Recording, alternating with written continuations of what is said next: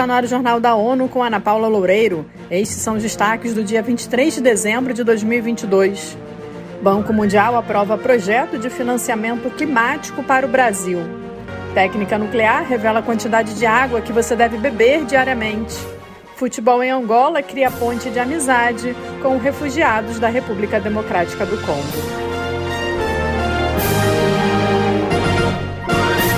O Banco Mundial aprovou um projeto de 500 milhões de dólares para expandir o financiamento vinculado à sustentabilidade e fortalecer a capacidade do setor privado para acessar os mercados de crédito de carbono. Quem tem mais informações é Mariana Serati.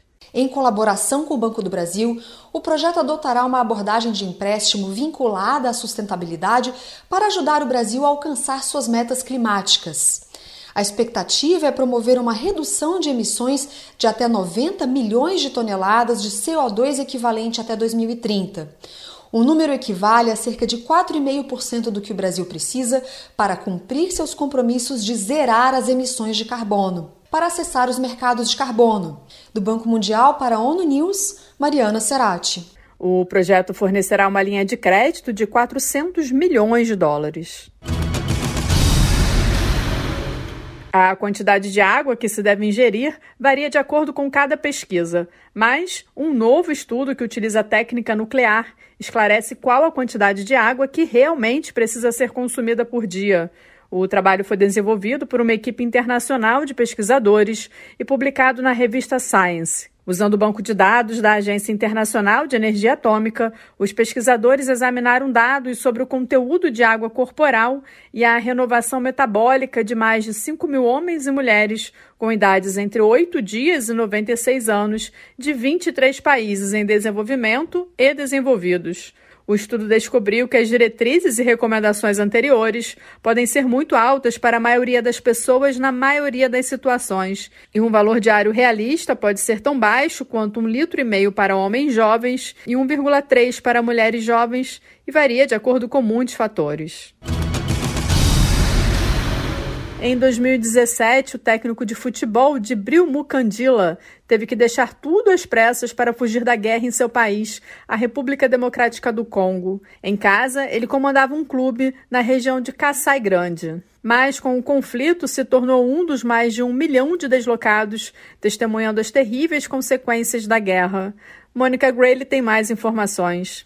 Ao atravessar a fronteira e chegar a Angola, num grupo de 35 mil pessoas, o técnico estava acompanhado da mulher e de cinco filhos. Foram viver no acampamento para refugiados na província de Lunda Norte.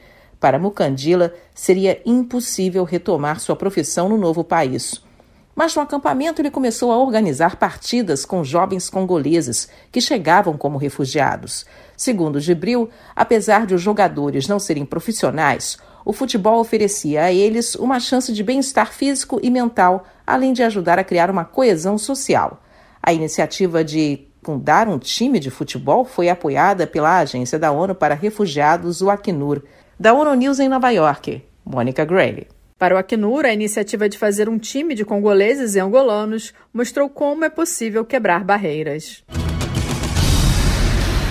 O terceiro episódio do podcast da ONU Nossa Voz traz a ex-líder da Assembleia Geral, Maria Fernanda Espinosa. A série sobre violência contra mulheres na política entrevistou a primeira latino-americana a ocupar a presidência da Assembleia Geral.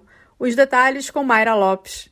Além de destacar que mais mulheres em diversos setores da política trariam benefícios à paz e segurança, Maria Fernanda Espinosa revelou que muitas vezes foi julgada por sua aparência na mídia e nas redes sociais. he recibido pues fuertes eh, comentarios de la opinión pública, en los medios de comunicação fijándose mais em como estou vestida e se me Neste terceiro episódio, você confere dados que mostram que Maria Fernanda Espinosa relata uma realidade de diversas mulheres em setores de poder que são julgadas não só por sua aparência, mas também por escolhas pessoais que raramente são questionadas para os homens. Da ONU News em Nova York, Mayra Lopes. O podcast sobre violência contra mulheres na política da ONU News já apresentou a jurista Silvia Pimentel e a ex-presidente do Brasil, Dilma Rousseff.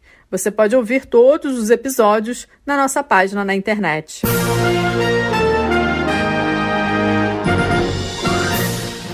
Esse foi o Jornal da ONU. Confira mais detalhes sobre essas e outras notícias no site da ONU News Português e nas nossas redes sociais.